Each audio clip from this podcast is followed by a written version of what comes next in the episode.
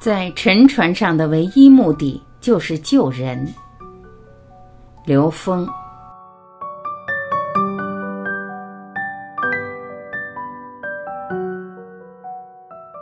有人问刘峰老师，很多朋友都在感叹人生计划没有变化快，用线性思维做出的各种工作、结婚、出游计划都泡汤了。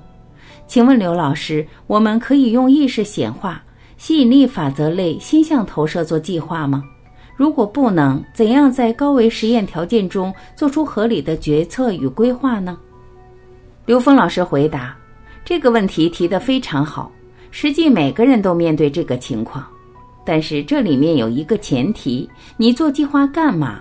做计划的目的是什么？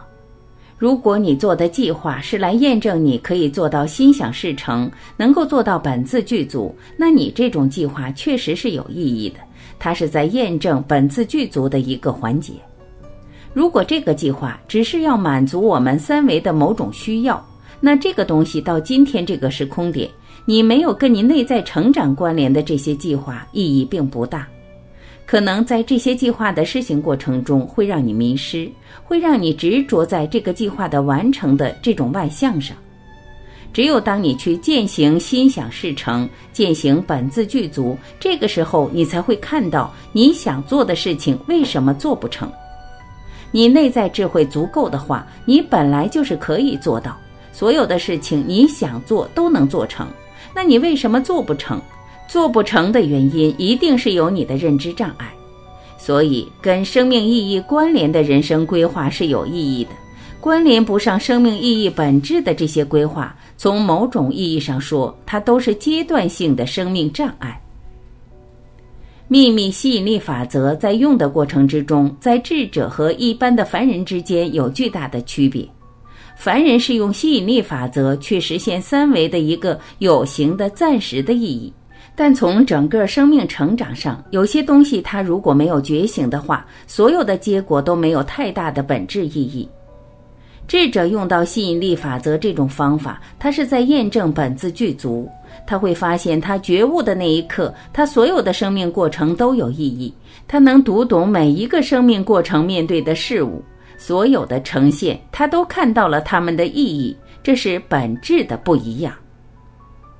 其实，在几年前我就一直在强调，从二零一二年之后，人类开始进入了内在提升的，也就是高维引领的阶段了。平均能量已经进入高维引领了，只是它体现在一部分人身上，它带有这种能量的一种趋势，带有一种觉醒。但是对于很多人来讲，他还没有突破三维认知障碍的束缚的时候，他还在三维的生命认知状态之下在主导他的生命。但是呢，从二零一二年到二零一九年，这整个提升的斜率和下降的斜率变得非常的快，所以每一天都会不一样。所以我们发现很多东西瞬间出现，瞬间消亡。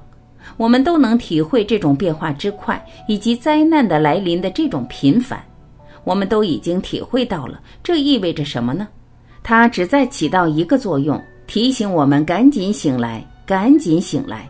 这个半梦半醒的人，如果没醒来，真的可惜。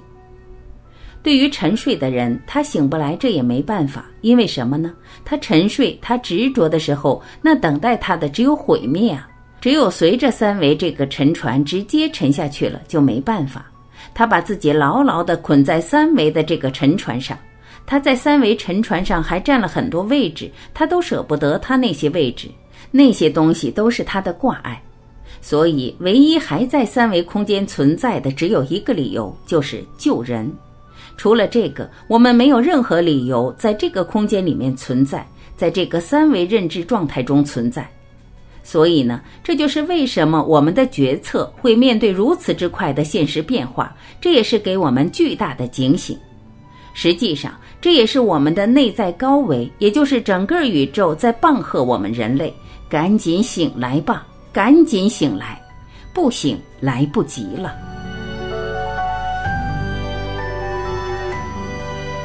感谢聆听，我是晚琪，我们明天再会。